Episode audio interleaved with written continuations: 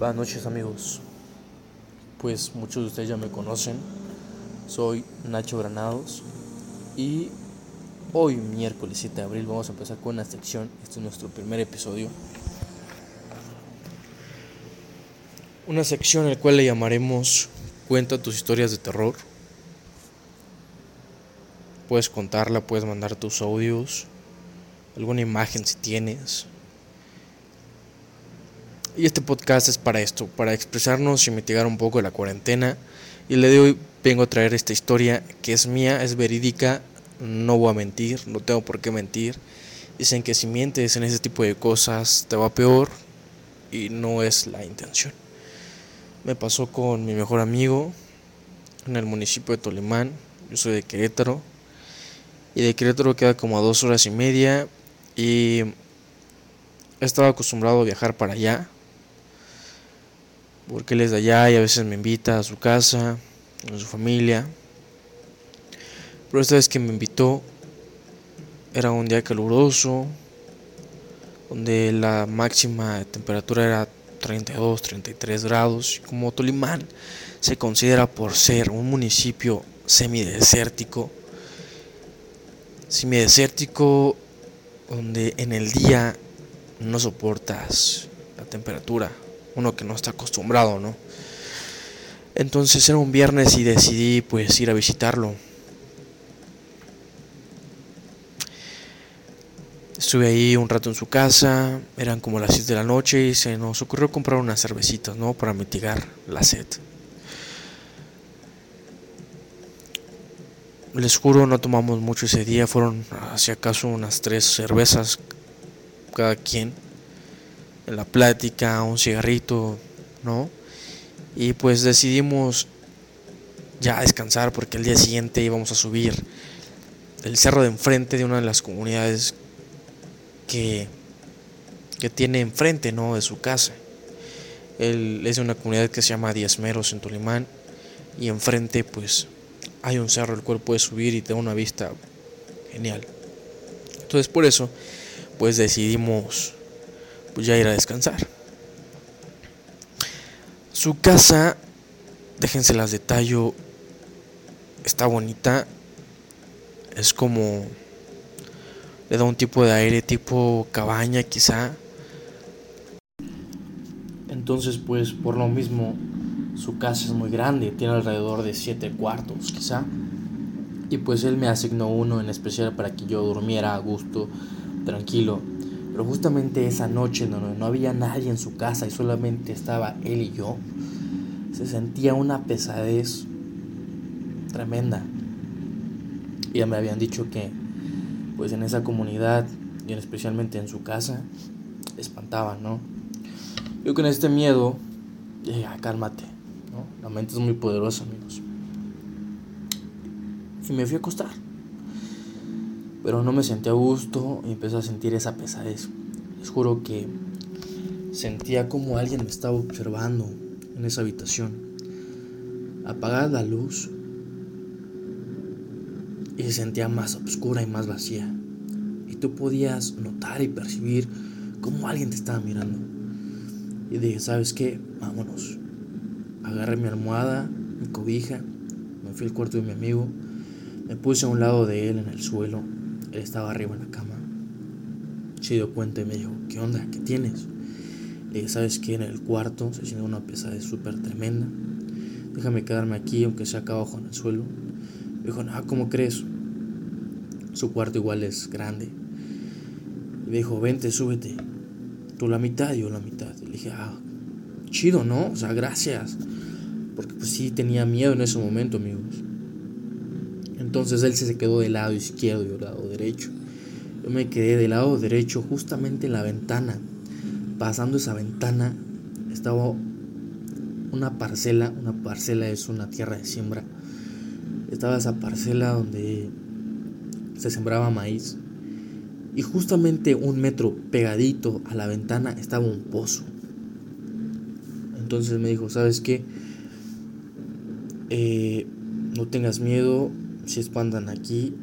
Pero si tú tienes miedo, más alimentan esas cosas. ¿no? Yo sí creo, no sé si sean espíritus, demonios. se alimentan de tu miedo esas cosas y es mejor guardar la calma, ¿no? Porque así me vio muy agitado. Entonces pues yo dormitando amigos, tratando de calmar un poco el sueño, cerré mis ojos. No les miento, de repente escuché como la ventana tocaron súper fuerte. Me espanté y le dije, Mane, Mane. dijo, ¿qué? ¿Escuchaste? Dijo, sí, cállate. Y mi amigo es una de las personas que tiene ese don de sentir y presentir las cosas. dijo, cállate, esto no es bueno. He platicado con él y ha tenido muchas experiencias y él se considera como un tipo medium. Le llaman como el tercer ojo. Porque sienten y ven este tipo de cosas. Y yo al escuchar cómo tocaban la ventana, dije, wow, aquí no hay nadie, o estamos en medio de la nada. Me empecé a espantar muchísimo, mi respiración se agitó. Dije, mane, mane, esto no me está gustando. Hay que ir por la cocina, por algo. O sea, ¿qué tal si alguien entró? O sea, ¿qué hacemos? Estamos solos tú y yo. digo, cálmate. Te voy a tocar la mano y quiero que presientas esto. Cuando me tocó la mano, sentí como mi cuerpo, mi respiración se agitaban más y más. Sentí una pesadez y sentía como esa cosa que estaba allá afuera estaba conmigo en ese momento y me estaba viendo, me estaba observando y sabía que el latido de mi corazón estaba dando. Presentía todo, todo, todo. Porque me tocó, es una de las cosas que de su don, cuando él te toca y siente este tipo de cosas, puede transmitirlo. Le dije, cálmate, suéltame, no me toques. De repente escuché como en las azoteas, las azoteas de, tejado de su casa. No sé cómo empezaron a caminar. Pero era un caminado muy diferente. Era quizá como un zapateado, pero a la vez escuchaban como cuatro o cinco patas. Y dije, wow, ¿qué es esto? Y él me había platicado que pues en Tolimán era tierra de nahuales. Escuché esto, no les miento, la puerta principal que da a la sala, escuché cómo se abrió. Cómo rechinó quizá. Dije, mane, alguien entró. Me dijo, cállate, está aquí, cállate. En ese entonces, mi amigo empezó a orar en latín. Rayos, ¿latín para qué?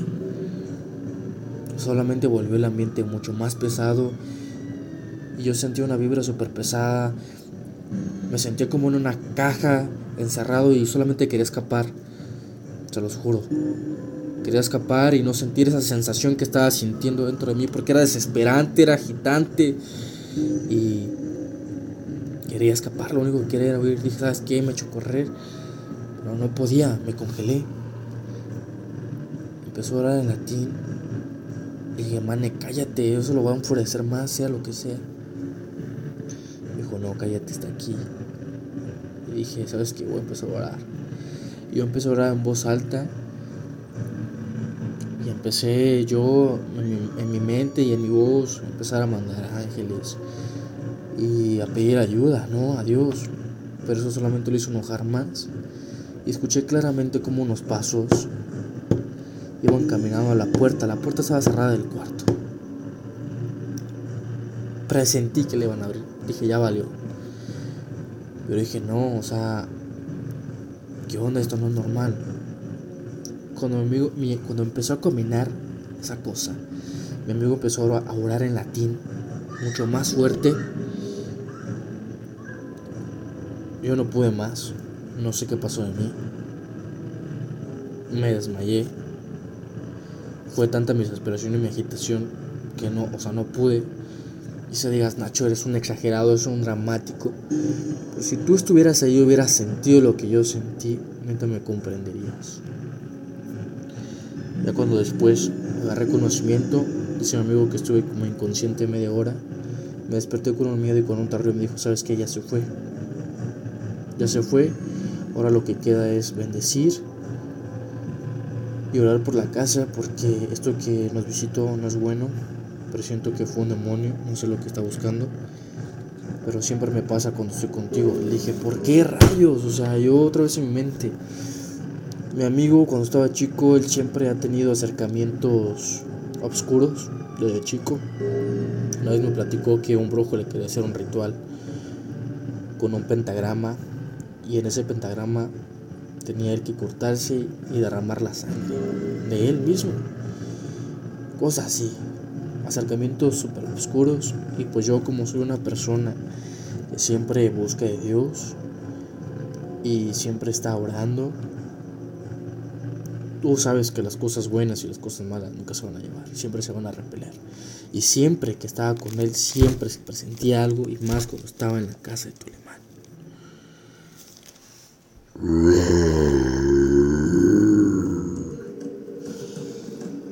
Pues bueno amigos, muchas gracias por haberme escuchado en este podcast, espero que les haya gustado.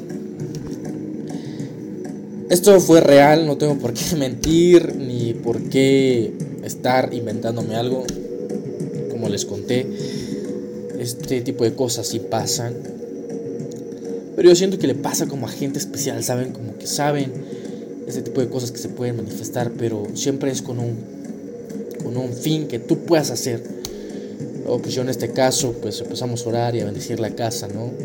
En ese tiempo, pues la casa se sentía muy sola, muy vacía, no sé qué habitaba ahí, un ente. Pero después de la oración que hicimos, pues se calmó las vibras y pudimos dormir esta noche. Espero que les haya gustado amigos, como ya saben, pues pueden compartir sus historias, pueden mandarme un audio y pues con gusto yo las voy a editar y las estaré compartiendo con todos ustedes a través de este espacio, ¿no?